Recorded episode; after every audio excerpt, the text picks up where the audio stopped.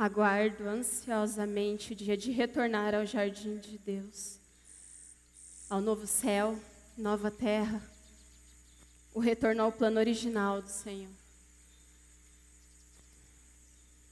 A primeira promessa de salvação da Bíblia foi dita no mesmo capítulo do primeiro pecado, sabia?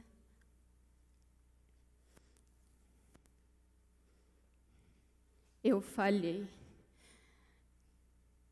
Desobedeci, pequei e mesmo assim ele ficou. Me amou, me perdoou e demonstrou a sua imensa misericórdia. Pois foi-me dito: os seus descendentes pisará na cabeça da serpente. Jesus Cristo, chamado por Paulo de segundo Adão. Deus usou o meu maior erro e transformou em amor. Amor por mim, por você. Eu não fui criada com inclinação para o pecado.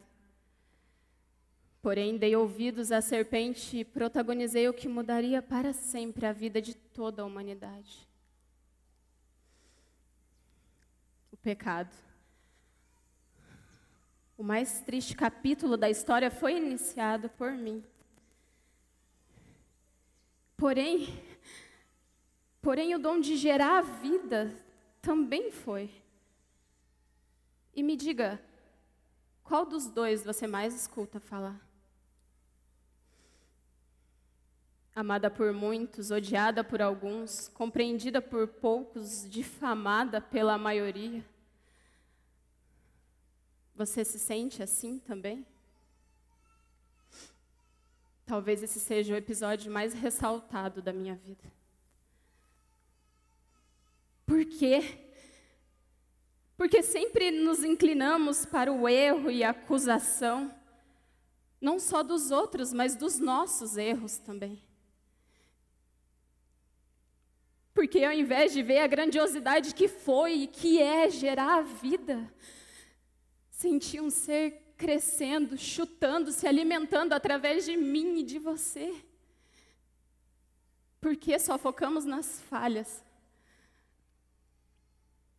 Se eu, sendo filha, vivendo no paraíso, moldada pelas mãos do Criador, ainda assim o decepcionei. Quanto mais você, mulher, mãe, filha, suscetível a toda essa maldade do mundo angústia, tormentos, depressão, ansiedade. Não se cobre tanto. Não seja tão dura com você. Ele está disponível. Busque a Ele. Lute pela sua vida e da sua família. Eu sei. Você está fraca. Mas quando estou fraca é que sou forte. Nada, absolutamente nada, pode nos separar do amor de Deus que está em Cristo Jesus. Pois o seu poder se aperfeiçoou na minha fraqueza e na sua também. E que Deus é esse? Que entrega o dom de gerar a vida, de iniciar toda a humanidade através do ventre de uma mulher falha como eu. Isso é graça. Graça imerecida da qual não conseguimos compreender verdadeiramente. Eu vivi a maternidade sem poder contar com nenhuma experiência já vivida. Amigos, familiares, médicos para esclarecer as minhas dúvidas, angústias, preocupações. Mas Deus, em Sua infinita sabedoria, nos dá atributos indispensáveis aconchego, afeto, instinto, autoproteção em prol daquela pequena vida. Eu fui respaldada por Deus quando dei a luz ao meu primeiro filho. Você, mãe, não é diferente. Mas é importante que priorize momentos de relacionamento e intimidade com o Senhor. Assim, Ele pode oferecer os recursos necessários para enfrentar as dificuldades e obter sabedoria na criação dos nossos filhos, para o futuro da sociedade, que está cada dia mais decaída.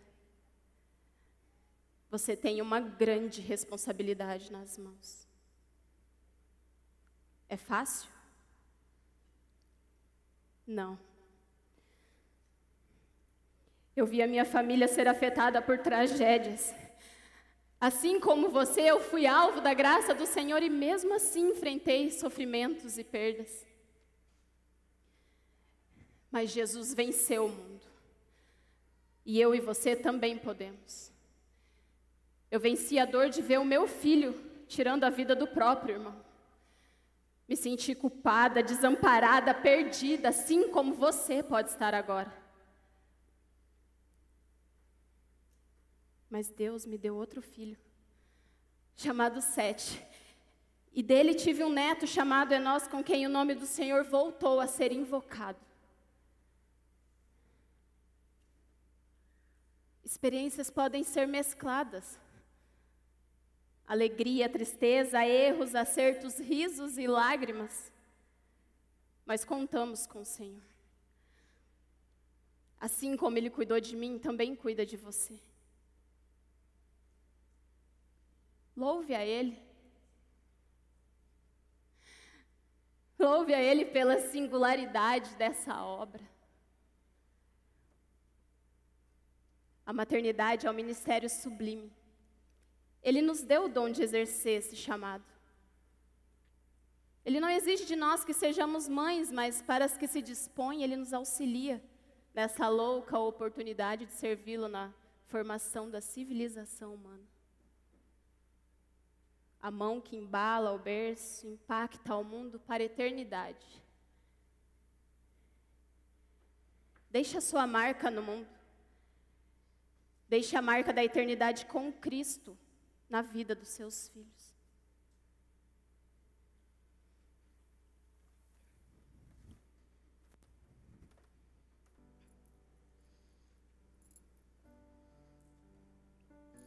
Ao pentear os cabelos, me lembro de uma época em que me maquiar, me banhar, era sinônimo de esperar.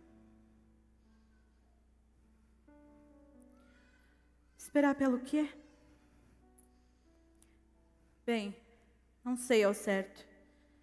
Só sei que essa foi a minha rotina por muito tempo. E tudo isso para que não desconfiassem que já sou casada, para que não matassem meu marido. Quando Abraão me pediu para mentir, dizendo que eu era apenas sua irmã, eu assim o fiz. Mesmo que aquilo tenha me perturbado. Eu sabia que não era certo. E eu queria contar a verdade. Mas não podia. Não foi só uma vez que isso aconteceu conosco. O fato de ser uma mulher bonita trouxe frustrações em nossa jornada. É. A beleza nem sempre traz vantagens. Mas tudo bem, porque afinal, isso aqui é apenas uma casca que com o tempo vai se deteriorar. Por isso é tão importante valorizar quem realmente somos por dentro. E nisso, o meu marido era mestre sempre me fez sentir como uma princesa, assim como significa meu nome. E é por essa razão que, quando deixamos tudo para trás para obedecer o chamado de Deus, eu era feliz, eu era muito amada. Me lembro da sensação que senti de extrema felicidade de quando me casei. Felicidade essa que perdurou por muitos anos, mas que aos poucos foi dando lugar à preocupação que sentia por não ter podido gerar filhos. Sim, Deus prometeu a Abraão uma descendência, mas essa promessa foi feita a ele e não a mim. Olha o que fui pensar. Como fui tola. Os anos se passaram e eu fui ficando cada vez mais atormentada. O que mais eu podia fazer para que se cumprisse logo essa promessa?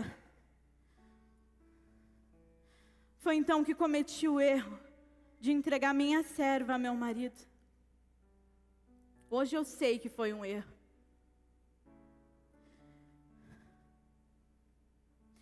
E você, mulher, quantas vezes tomou decisões precipitadas somente por achar que podia ajudar a, com força do seu braço nas escolhas que Deus fez para você? Bem, para mim, só deixou as coisas ainda mais complicadas.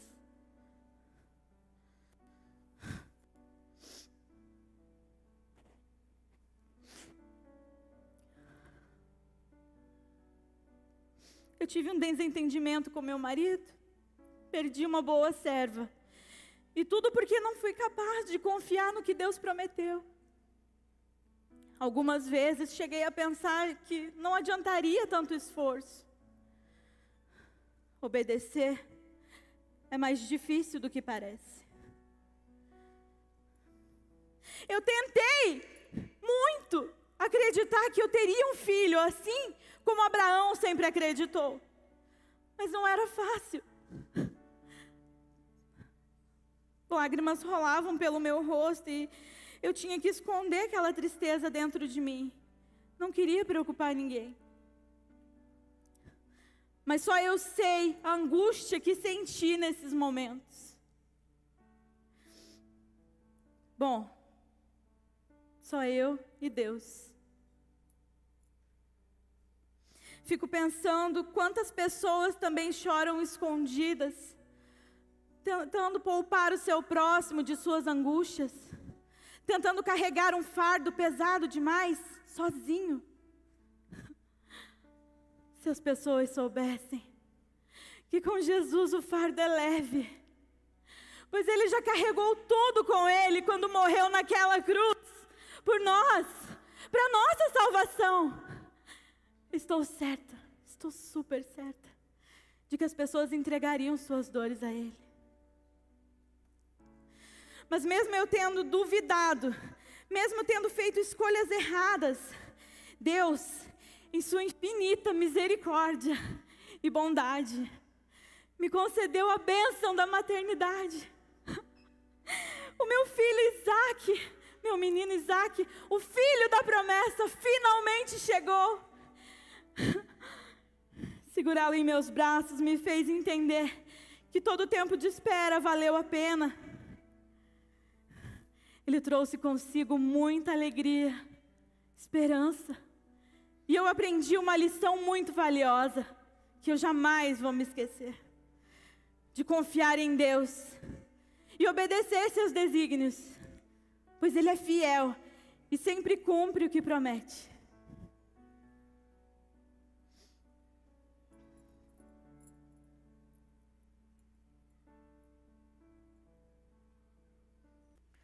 O inverno passou, acabaram-se as chuvas e as flores já aparecem na terra. O grande dia chegou. As nossas vestes nupciais já estão prontas. O banquete já está servido. Tim, tim. E a valsa sem pausa. Só eu e o meu esposo, enfim. Ou um fim. Pois os filhos não vieram não de mim. Já com Penina, outra esposa, com ela veio um filho após o outro.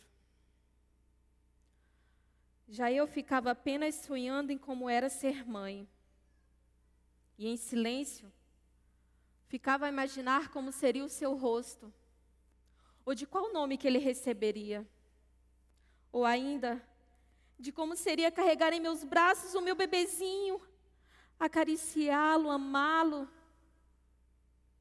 Mas isso, isso nunca se tornaria realidade.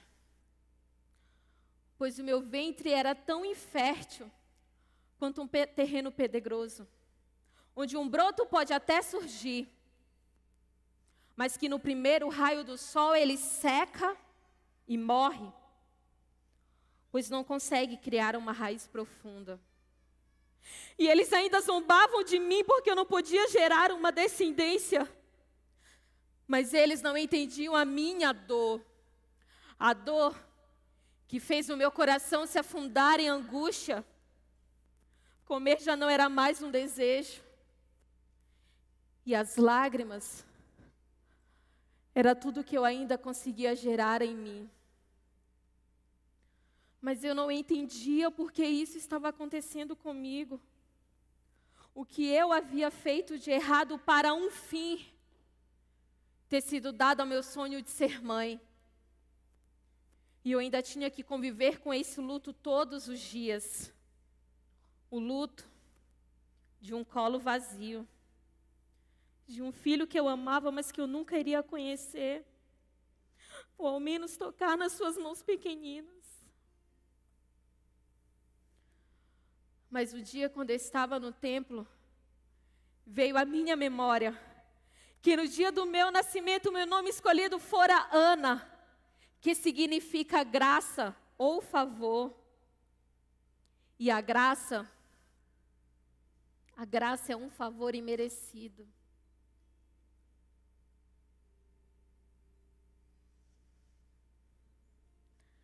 Então a ti eu vou clamar, pois tudo vem de ti e tudo está em ti. Por ti vou caminhar,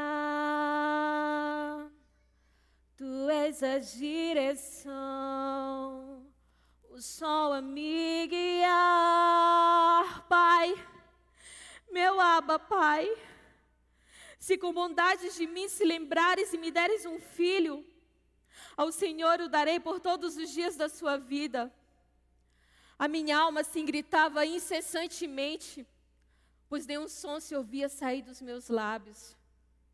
Apenas a voz da minha alma amargurada que assim gritava: Deus Pai, meu aba, Pai, se com bondade de mim se lembrares. Pouco tempo depois, o Senhor lembrou-se de mim. Concebi e dei a luz a Samuel, porque de Jeová o pedi. Mas para isso meu coração foi achado repleto de fé. A fé que fez eu movimentar-me na contramão das circunstâncias. E assim, eu pude gerar vida na área que havia sido dado como morta. E aqueles lábios que mal se moviam agora se encheram de riso. Pois o Senhor foi tão maravilhoso comigo, que enquanto Samuel crescia no templo, ele ainda me deu mais três filhos e duas filhas.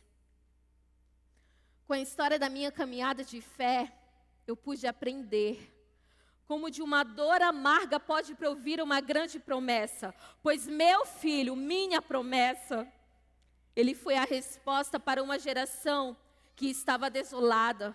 Se um líder que os inspirasse, eu lhes desse uma direção. Mas ele também foi a minha direção. Pois o que para muitos parecia como intangível e inimaginável veio à existência. E um novo começo a mim foi dado.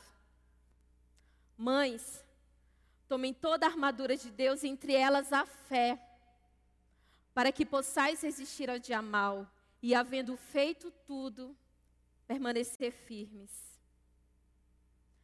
E tudo pode passar, o teu amor jamais me deixará.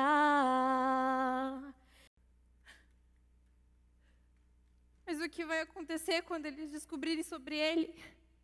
A minha reputação vai ser posta em julgamento. Como eu vou provar para meus pais que eu eu posso ser condenada por adultério? E o apedrejamento até a morte pode se tornar minha sentença. Senhor, eu tenho medo. Muitas incertezas são o que eu vejo. Mas ao mesmo tempo, em meu coração uma paz. Faz com que eu diga assim: seja feita em mim conforme a Sua palavra.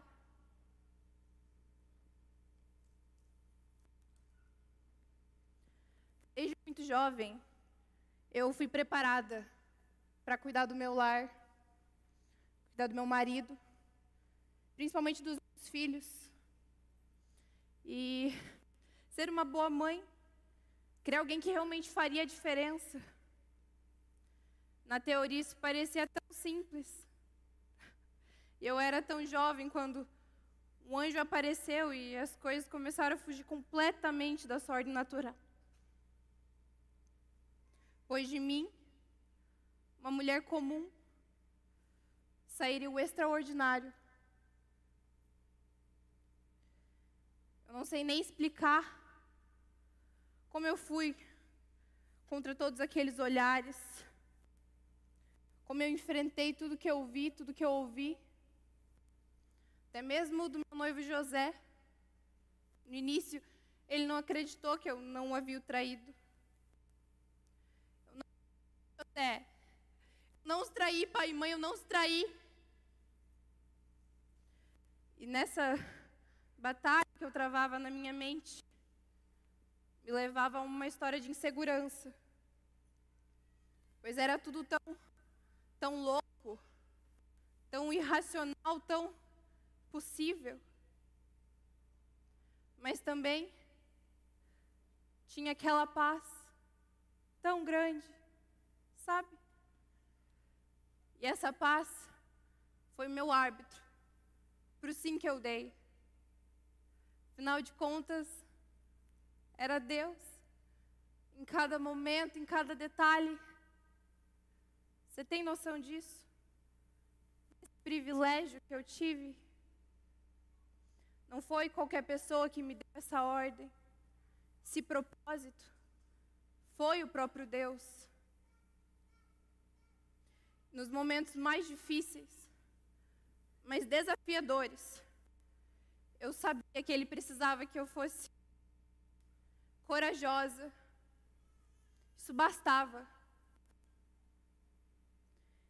Quando eu superei cada desafio da gestação, o meu filho veio ao mundo, cumprindo cada palavra do anjo, foi uma das maiores provas da fidelidade de Deus comigo. Ele sempre estava lá, o impossível aconteceu, em cada etapa, mesmo quando eu não percebia. E aí, como toda mãe, eu também sofri. Eu questionava a minha capacidade. Pensava, será que é isso mesmo? Será que é essa forma que o Senhor precisa que eu crie Ele? Quantas vezes, depois de um dia cansativo, eu parava e pensava: Senhor, eu sou suficiente, é isso que o Senhor espera. Eu só consegui descansar quando eu entreguei tudo para Ele. E eu confiei de todo o coração. Por mais que seja difícil, foi difícil. Por mais que seja cansativo, foi cansativo. Por mais que seja doloroso. Como foi doloroso? Eu aceitei o meu chamado para que o meu filho fosse o extraordinário sacrifício da humanidade. Nada fugiu do controle de Deus.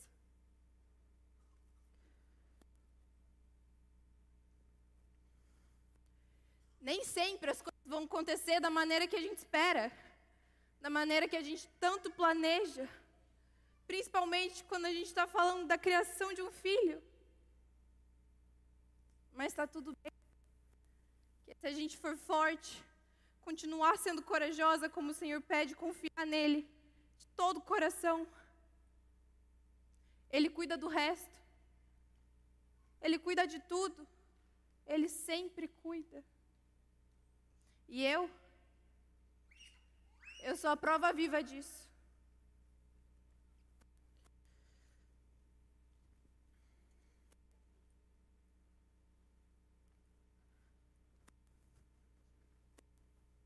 Pai querido, nós queremos te agradecer pelos exemplos de mulheres que nós temos na tua palavra e por tudo que o Senhor tem feito no nosso meio desde o início. Continua falando, continua operando no nosso meio, falando através da minha vida ministrando o coração de mães, de pais, de todos que estão aqui no nome de Jesus. Espírito Santo, te damos toda a liberdade no nome de Jesus. Amém? Mesmo no escuro, dá uma salva de palmas a Ele.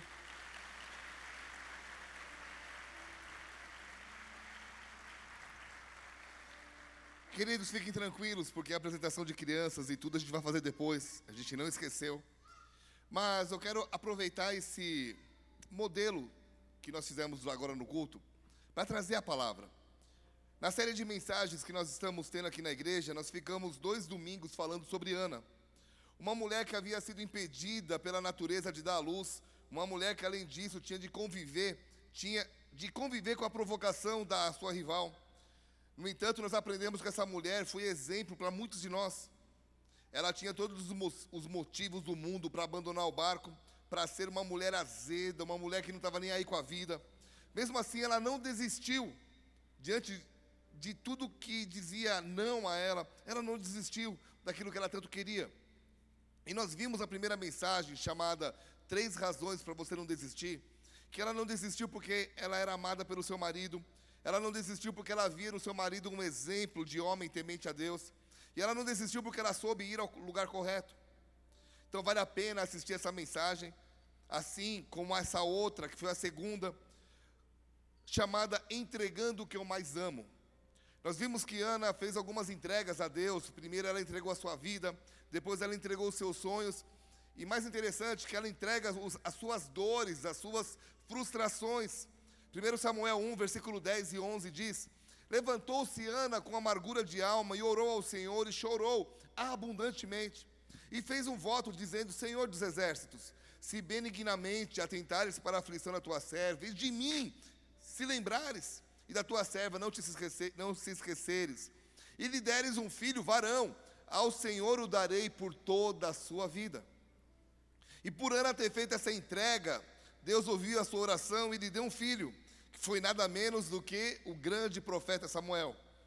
E toda entrega que nós fazemos a Deus terá suas recompensas.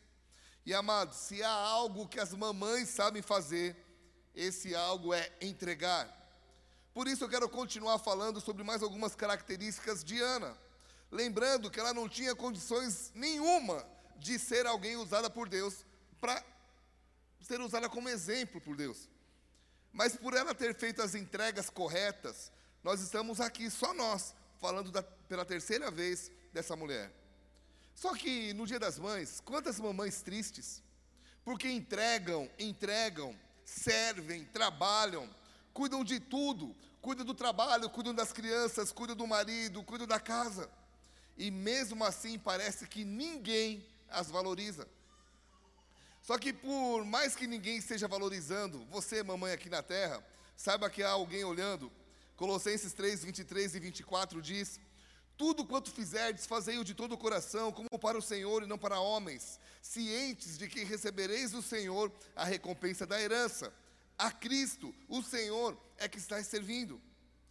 E, claro, é duro não receber reconhecimento pelo esforço, é duro quando você se esforça e nenhum obrigado você recebe. Se isso é difícil para todo mundo, imagina para as mamães.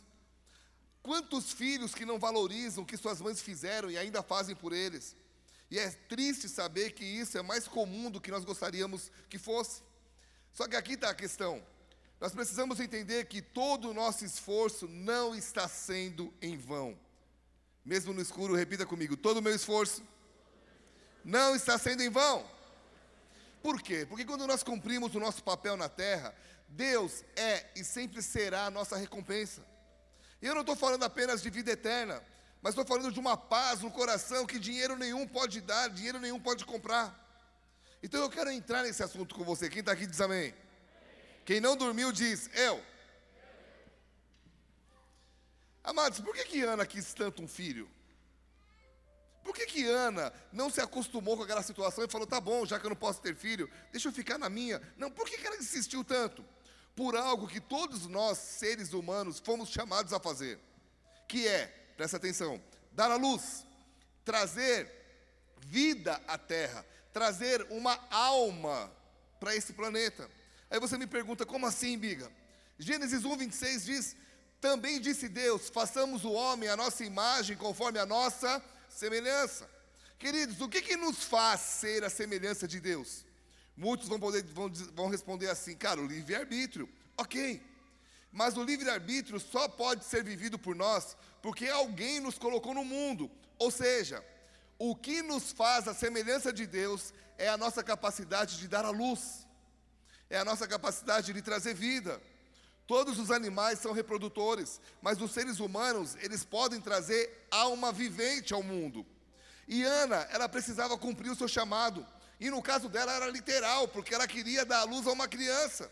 Só que a gente não pode ficar só nesse aspecto, porque há muito mais dentro de nós do que só filhos.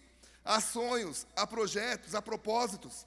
Lucas 8,17 diz: Não há nada oculto que não haja de manifestar, nem escondido que não venha a ser conhecido e revelado. Então a ideia de Deus é que eu e você tragamos para fora os planos que Ele tem para nós. Isso através de quê? Ideias e projetos.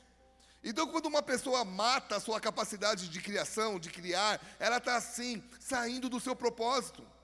Eu e você, nós somos pessoas criativas, somos homens e mulheres que carregamos dentro de nós um propósito. Só que não são poucos os que estão abandonando esse projeto. Por quê? Porque dizem, cara, ninguém me apoia, ninguém me ajuda, ah, eu tenho vergonha. Cara, o que, que isso vai trazer de diferença para a minha geração? Agora, será que você já pensou o que, que, sua, o que, que teria sido de você se a tua mãe tivesse dito as mesmas coisas? Por exemplo, cara, o que, que essa criança vai fazer no mundo? Ninguém vai entendê-la. Ela não merece viver. Mas não, se você está me ouvindo e tem alguém me ouvindo, se você está me ouvindo é porque Deus viu em você um potencial e permitiu exercê-lo através da sua vida. Então, meu querido irmão, minha querida irmã, você foi chamada para dar luz, porém nem todos estão tendo essa atitude. Por quê? Pergunta bem alto para mim, por quê? Porque se acomodaram, se fecharam. E você não vê Ana se fechando no seu mundinho, não.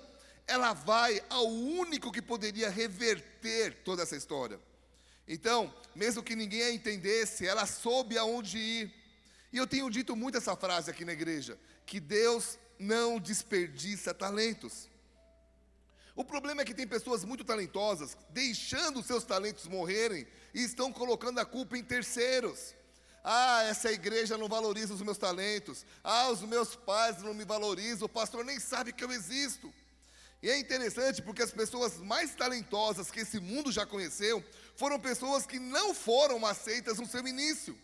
O que dizer de Thomas Edison, que foi desacreditado pelos seus professores? O que dizer do próprio Einstein? Aí você me diz, mas Obiga, você está me comparando com esses gênios? Ok.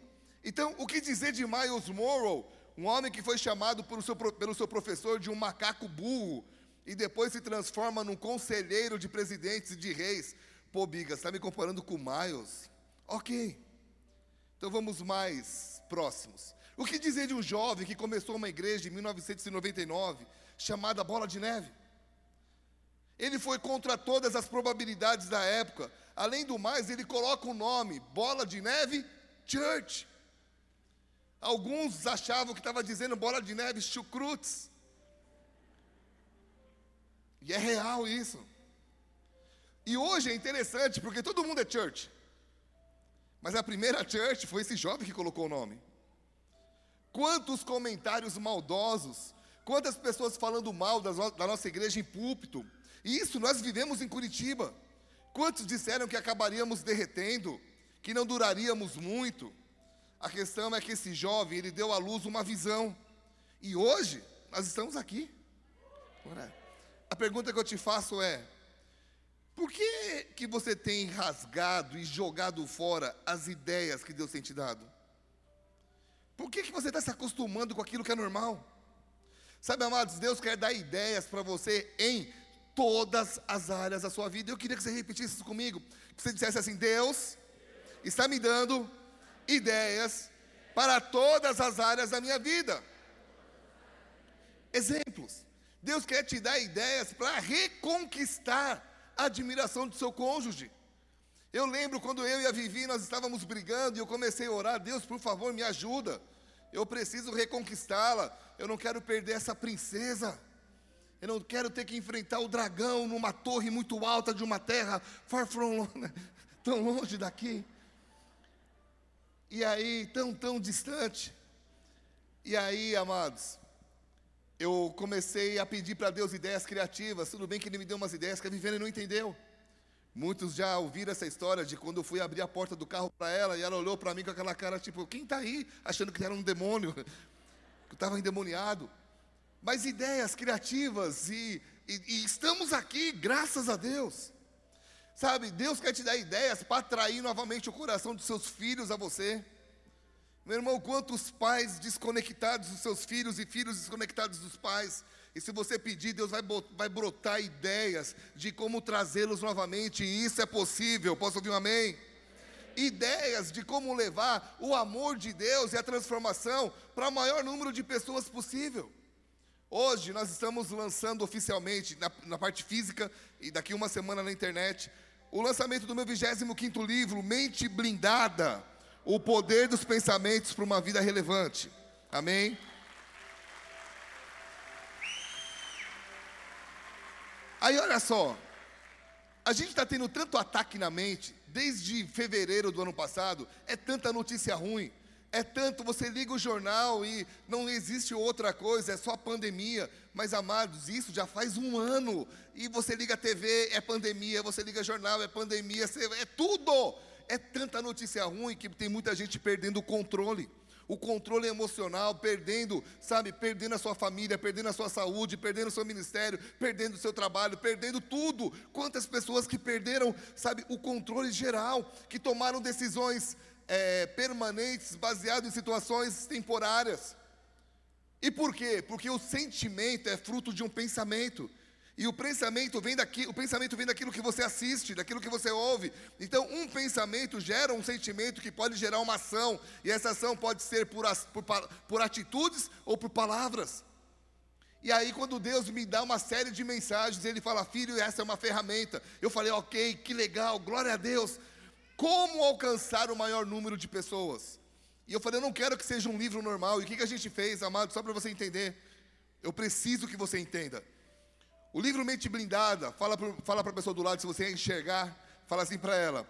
O Mente Blindada, fala forte, o livro Mente Blindada não é um livro, é uma missão.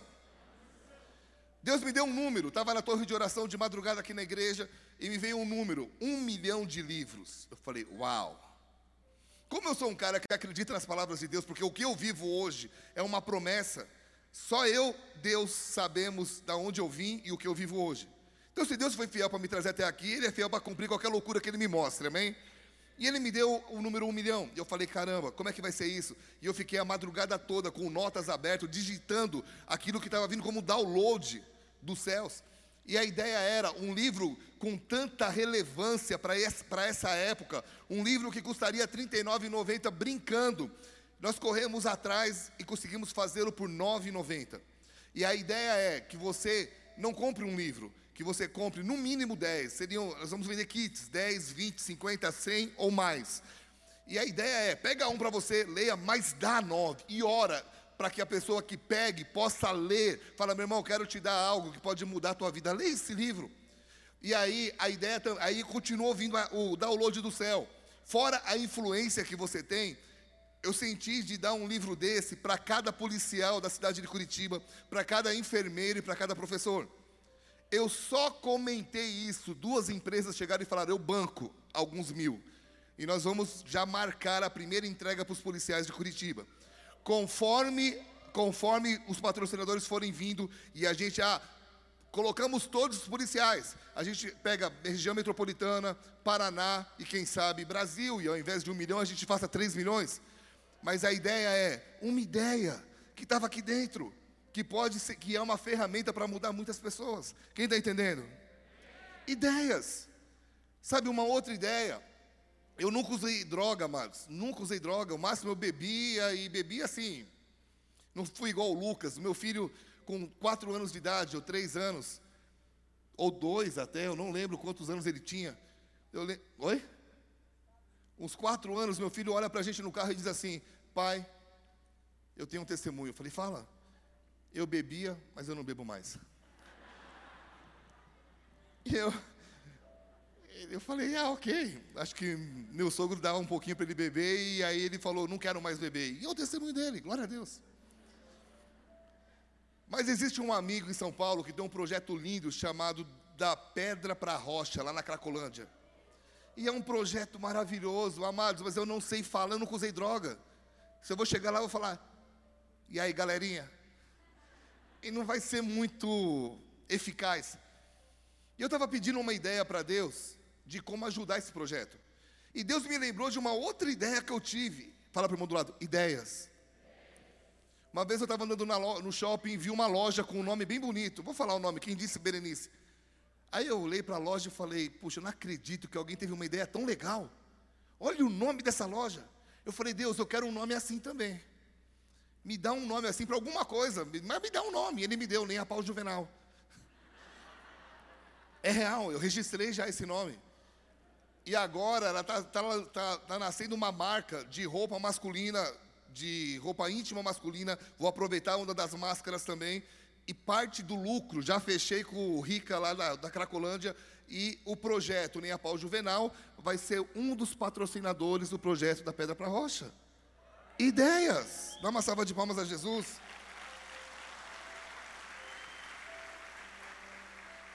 No final do culto, os livros vão estar lá, tá? Você pode depois ver isso. Lembrando, eu não estou te vendendo um livro, estou te vendendo uma missão. Tá, então a ideia não é te vender um, a ideia é no mínimo 10. Mas vamos lá, vamos voltar aqui. Fala para a pessoa que está no teu lado, tudo que você precisa para tocar esse mundo, Deus já colocou dentro de você. Amém? Basta o quê? Basta eu acessar. E como é que eu acesso? Tendo tempo com o dono dos sonhos. A minha vida mudou completamente quando eu comecei a me dedicar à torre de oração. Depois de três anos orando, amados, eu estou falando sério, não foram três meses, foram três anos. Mas eu sabia que eu tinha que continuar aqui. Depois de três anos, as ideias não pararam de nascer. Ideias para crianças, livros, palestras sobre liderança, projetos que Deus colocou no meu coração, que ainda não chegou a hora de expor, mas já estão sendo gerados. Ou seja, não há pessoas mais sonhadoras que as outras. Existem pessoas que buscam mais que as outras. Ana buscou, buscou, bateu, bateu, e de repente a Bíblia diz o quê? Se você bate, a porta vai se abrir. Querido, se você desiste logo no primeiro não que você recebe, tem alguma coisa errada na tua vida. Deus não desistiu quando Lúcifer se voltou contra ele. Jesus não desistiu quando Judas o traiu. Por que, que você desiste tão fácil?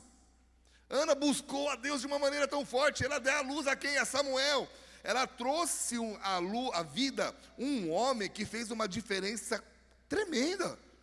Só para você ter uma ideia, esse foi o cara que olhou para Davi e falou: É você o rei.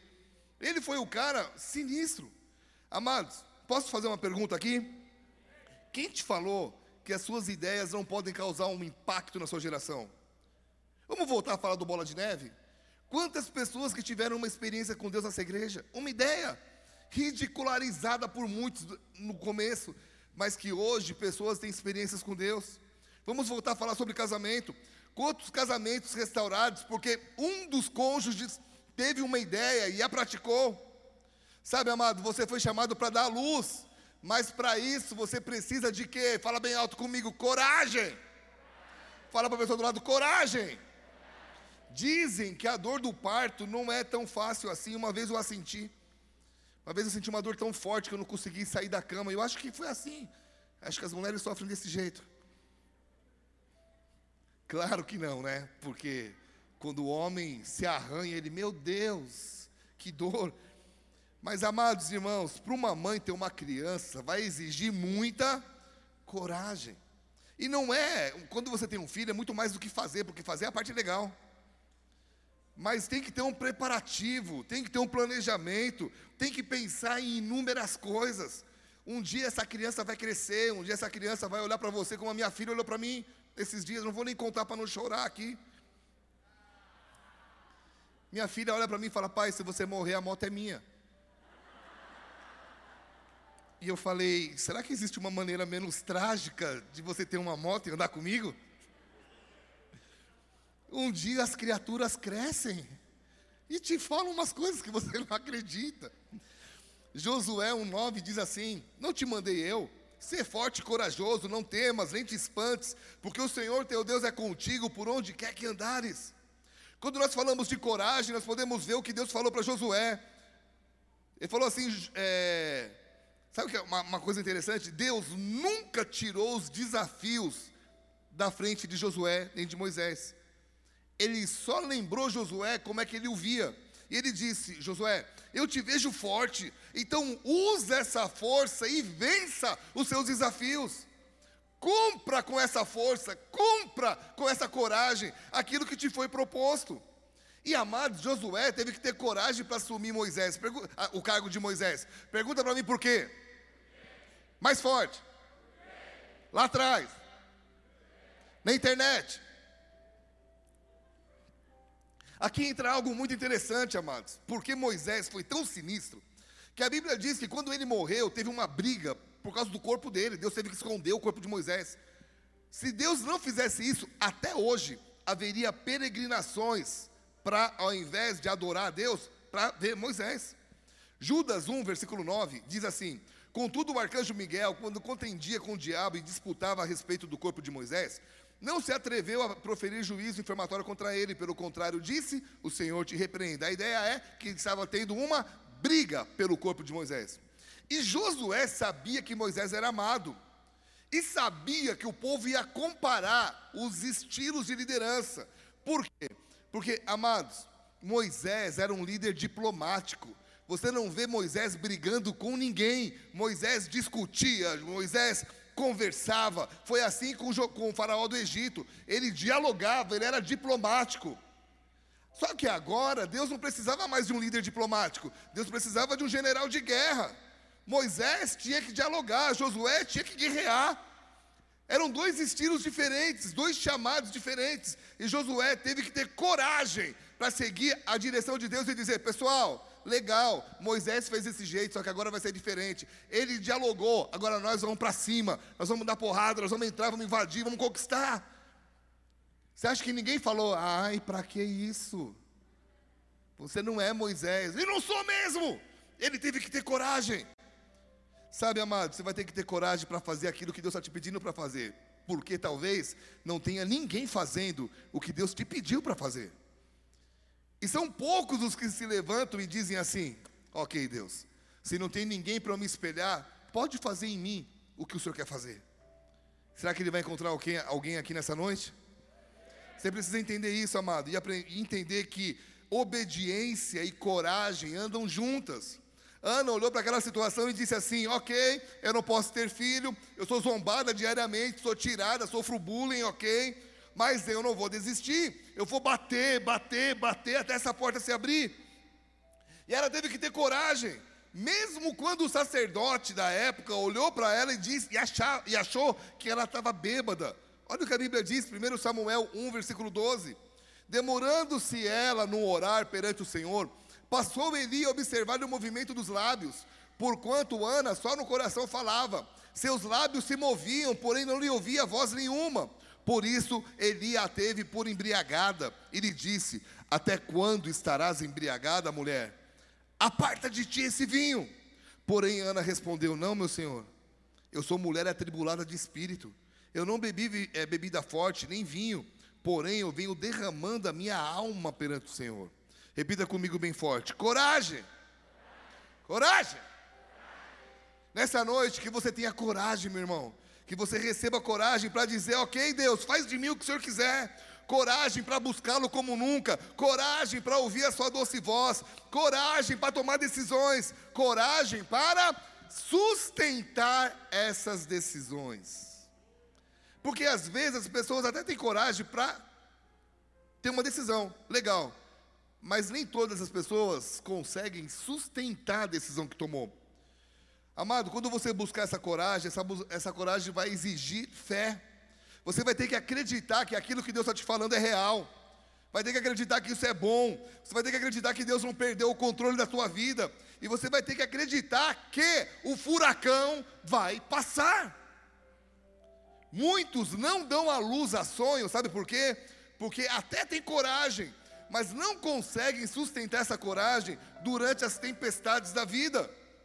E para sustentar a coragem durante as tempestades, você vai ter que usar a fé e acreditar que, sim, um dia isso vai passar. Por quê?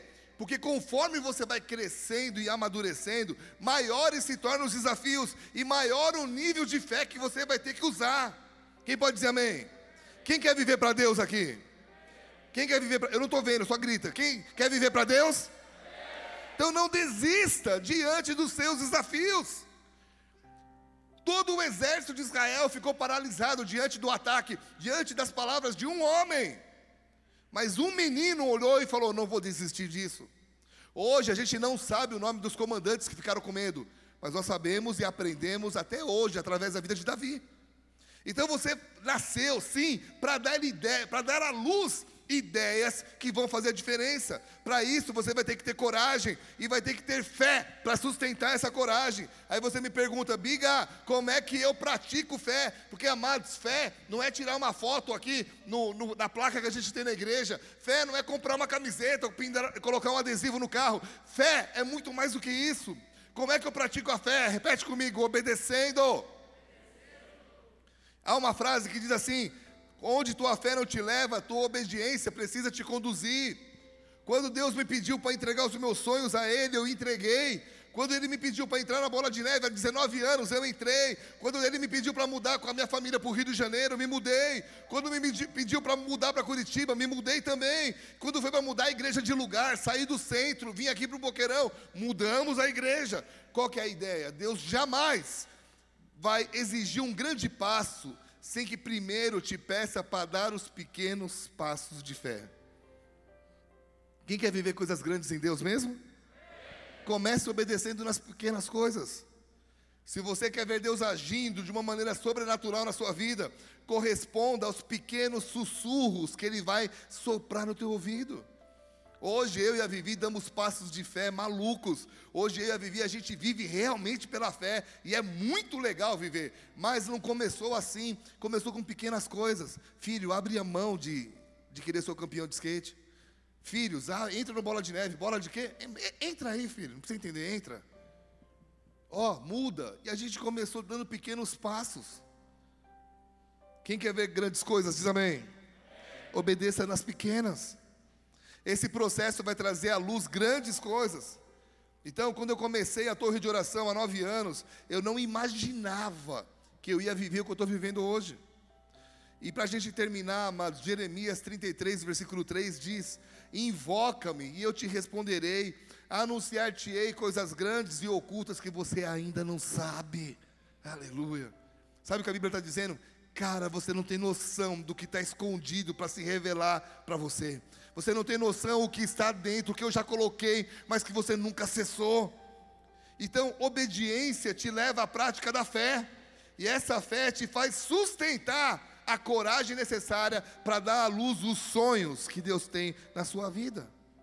E toda vez que você coloca a tua fé em prática, você vai ser ridicularizado, xingado, quem você pensa que é, e nessa hora você tem que falar: Eu sei quem me deu o sonho, eu sei quem falou comigo, e é isso que me sustenta. E eu quero orar por você nessa noite, porque, amados, na boa, Ana só foi o que foi porque ela colocou em prática tudo isso. E ela teve coragem de dar à luz, ela teve fé para sustentar a coragem de buscar uma coisa que todo mundo já tinha dito: Ei, você não pode ter filhos, para. Meu irmão, você pode tudo naquele que te fortalece. Talvez Deus te deu uma ideia e alguém falou assim: Ei, você é maluco? Talvez Deus te peça para criar uma ideia, uma das maiores campanhas de impacto cultural e literário do país um milhão de livros. Cara, o Deus que falou é o Deus que cumpre. Qual é o nosso papel? Continuar acreditando até o fim. E há pessoas aqui hoje que estão prontas para abortar aquilo que Deus te falou que ia fazer. Você deu passos, você acreditou, mas é tanta pressão que você está falando, cara, eu não aguento mais. Só que há um Deus dizendo, filho, você aguenta mais um passo. Filho, você aguenta, tira a emoção, coloca a minha palavra, vai dar mais um passo. Nessa noite eu acredito que Deus esteja dizendo isso para você. Ei, mais um pouco, mais um pouco. Tem pessoas que ficam tirando as suas raízes do lugar e não deixam, não a deixam colocar e, e fincar e, e, e criar raízes mais profundas. Nessa noite, em nome de Jesus, eu creio que Deus está chamando a sua atenção, em pleno Dia das Mães, para que você aprenda que você tem capacidade de gerar e de dar à luz aquilo que Deus colocou dentro de você, que talvez você nem saiba ainda. Posso orar por você? Feche seus olhos abaixo da tua cabeça um pouquinho. Eu quero orar por você, meu querido irmão, minha querida irmã que está na internet, que está aqui. E que foi convidado, veio na igreja porque é um dia festivo, que legal, parabéns, glória a Deus. Mas sabe, quando você foi convidado para vir aqui, é porque Deus tinha uma agenda contigo. Ele queria te encontrar e te falar que você é muito mais do que acha que é. Você talvez esteja lá no fundo do teu coração e quando coloca a cabeça no travesseiro, talvez você esteja pensando: por que, que eu existo? Parece que não tem sentido a vida. E nesse encontro com Deus, Ele olha para você e usa um pastor para te dizer: Não, filha, não, filho, como que você não tem valor? Olha o que eu fiz para que você pudesse ouvir essa pregação. Olha o que eu fiz para que você pudesse estar olhando, prestando atenção. Ei, eu te amo, eu te coloquei no mundo, basta você me deixar agir através de você. E sabe, meu querido irmão e minha querida irmã, você está a um passo ou melhor, a uma oração da maior mudança na sua vida.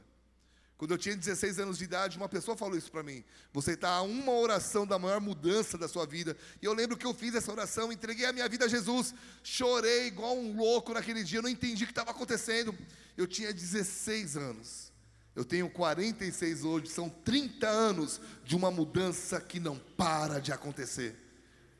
Deus ele quer se manifestar na sua vida, ele quer te mostrar que a sua vida é muito mais do que choro, a sua vida é muito mais do que tristeza. Há uma alegria que não depende de dinheiro, que não depende do que você tem, depende de quem você é. E você é filho, você é filha. Acessa isso. De olhos fechados, eu quero convidar você que está distante de Deus. E essa mensagem falou contigo e você está dizendo: "Caramba, eu quero isso". Se é o teu desejo, coloca a mão no teu coração e repete comigo uma oração. Você está a um passo, você está a uma oração da maior mudança na sua vida. Ela não acontece de uma hora para outra, ela vai acontecendo, mas nos céus é de uma hora para outra. Você estava indo para o inferno e essa oração muda o destino da tua alma. Então, nessa noite, se você quer entregar a tua vida para Ele, ter essa mudança radical de vida, coloca a mão no teu coração e repita comigo, Senhor Jesus. Senhor Jesus. Nessa noite. Nessa noite. Eu te peço perdão. Eu te peço perdão. Pelos meus erros. Pelos meus erros. Pelos meus pecados. Pelos meus pecados. Pelo meu afastamento de Ti. Pelo meu afastamento e eu de declaro, Ti. E eu declaro. Com os meus lábios. Com os meus lábios. Que eu creio. Que eu creio. Que Jesus Cristo. Que Jesus Cristo. É o Filho do Deus vivo. É o Filho do Deus vivo. Que nasceu. Que nasceu. Cresceu. Cresceu. Morreu. Morreu. E ressuscitou ao terceiro dia. E ressuscitou terceiro e é para dia. ti, Jesus, e é para ti, Jesus, que eu entrego, que eu entrego tudo que eu tenho, tudo que eu tenho, tudo que eu sou, tudo que eu sou, para que o Senhor tenha liberdade, para que o Senhor tenha liberdade de causar, de causar essa mudança, essa mudança, em nome de Jesus. Em nome de Jesus. Pai, essas vidas precisam do teu toque. E eu te peço, Espírito Santo, aonde quer que elas estejam, em casa, independente de quando estiverem assistindo, e aquelas pessoas que estão aqui, nós queremos declarar: Espírito Santo, sopra como o Senhor tem soprado em nossas vidas, age de uma forma tremenda, e aí escreve o nome deles no livro da vida, e ajude-os a entender que é, eles tinham uma vida até agora, e a partir de agora tudo será diferente. Aleluia. Ainda de olhos fechados, eu quero orar por você. Que parece que a pandemia te congelou. Parece que a pandemia esfriou a tua fé e você negociou alguns valores, ou melhor, negociou alguns sonhos. Porque se você parar para me perguntar, Biga, você não acredita que você vai para um estádio? Sim. Ah, mas parou tudo. É, mas é engraçado porque eu ouvi, eu vi uma foto de uma igreja lotada e de um show com mais de 50 mil pessoas na Austrália, as pessoas sem máscara. Ah, mas aqui não é Austrália, mas um dia vai ser, um dia vai parar. Um dia vai acabar essa pandemia, um dia nós vamos voltar. Então, Deus mudou, Deus, a pandemia pegou Deus de surpresa, ele está numa quarentena de máscara no céu. Não, ele não muda. E sabe, tem pessoas aqui que antes da pandemia estavam no gás, estavam indo. Era aquele trem, e estava no trilho, e estava marchando, e estava indo, e de repente foi acabando o carvão, foi acabando a chama, foi acabando a força. Se Deus não muda, o combustível não ia faltar. Mas o que faltou foi a coragem de ver que o trilho continuava lá. Sabe, eu quero convidar você nesse Dia das Mães a fazer uma das orações mais simples e mais poderosas que você pode fazer, que é: Deus, se há algo que o Senhor quer fazer através de mim, a partir de hoje, faça. Pastor, é tão simples assim? É. Eu te conto um testemunho e eu faço uma oração agora para você, mas deixa eu contar esse testemunho antes. Continua de olhos fechados. Eu lembro de quando eu conheci o Miles Moore pregando num evento, e ele falou que os cemitérios eram os lugares mais ricos de uma sociedade, de uma cidade porque as pessoas estavam morrendo sem colocar para fora os dons que Deus havia colocado dentro delas. E aquilo mexeu comigo. E eu fiz essa oração, eu falei: Deus, a minha igreja já é grande, o Senhor já restaurou minha família, o Senhor já restaurou minha saúde, o Senhor já restaurou a minha vida financeira e eu sou eternamente grato por isso. Mas se por acaso, presta atenção, amados, não existia biguinha, não existia livros, não existia o assunto liderança, não, não existia canções, não existia nada disso. Eu só era um pastor de uma igreja que tinha crescido. Eu falei: se por acaso o Senhor tem algo a mais na minha vida, encontra liberdade para fazer. Então, algumas pessoas dizem assim para mim: Biga, você é um cara hiper criativo. E eu dá vontade de rir, porque eu só sou o que eu sou porque eu acessei essa criatividade do dono dos sonhos, que está aberta e acessível para todo mundo. Mas quando a gente fala de torre de oração, as pessoas, ah, um dia eu vou começar. Ah, um dia eu vou ter tempo com Deus. Ah, um dia eu vou levar Deus a sério. E aí o tempo vai passando e você vai vendo que pessoas que, não, que tinham menos talento que você levaram Deus a sério e te ultrapassaram demais. Não seja ultrapassado, você nasceu para dar luz. E eu creio que há crianças espirituais, eu estou falando, sonhos que Deus quer gerar na tua vida. E você precisa começar a sentir essa dor. Que dor? Ainda de olhos fechados.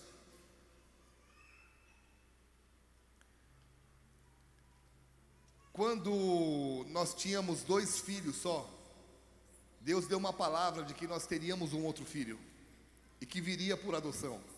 Deus nos falou isso. E teve dias que e a gente ficou um ano falando, né, para as crianças, mais de um ano, a gente via falando assim: um dia vai ter mais uma criança aqui. E eu lembro que um dia eu falei para Vivi assim: que saudades de uma pessoa que eu não conheço. Que saudades de uma criança que eu não sei quem é. Depois nós conhecemos e muitos conhecem a história. Mas esses dias eu também preguei aqui, eu não lembro se foi ano passado, sobre quando você começa a sentir saudades de um lugar que você nunca foi. E que tem sido a minha oração.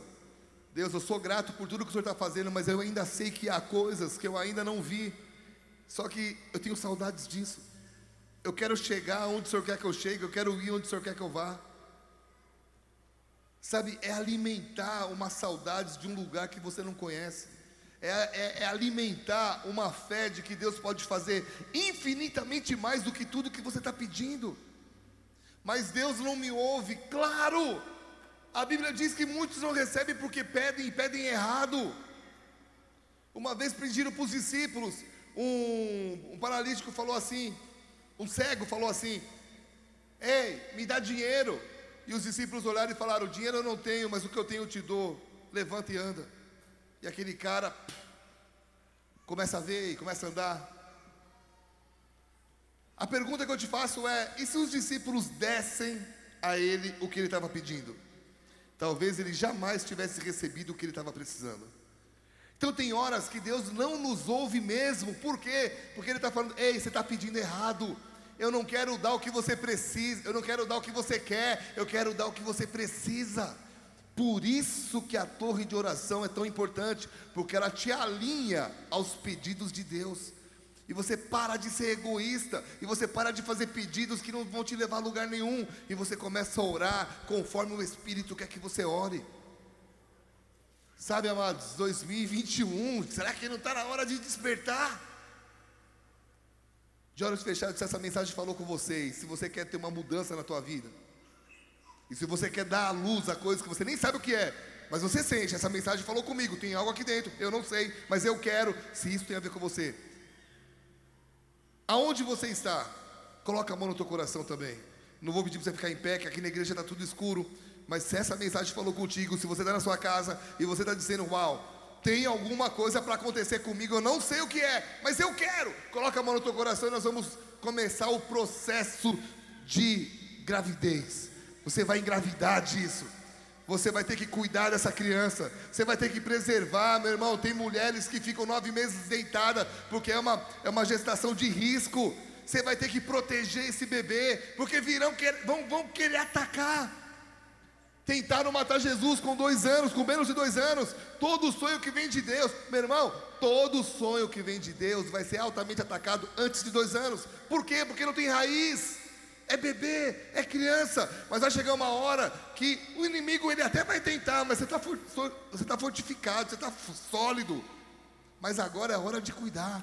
Pai, Pai, no nome de Jesus, no nome de Jesus, nós queremos te pedir que o Senhor venha engravidar-nos dos seus sonhos, que o Senhor venha gerar dores de parto nesse lugar. Pai querido, que as pessoas que estão assistindo e também estão dizendo: Eu não sei o que é, eu não sei para onde eu vou, eu não sei o que eu vou fazer, mas há algo mexendo dentro de mim. Espírito Santo, engravide a tua igreja dos teus sonhos e que haja coragem, que haja fé para ver esses sonhos brotando, vindo à luz para a honra e glória do teu nome. Se você recebe isso, dá uma salva de palmas, um grito de júbilo a Jesus! Aleluia!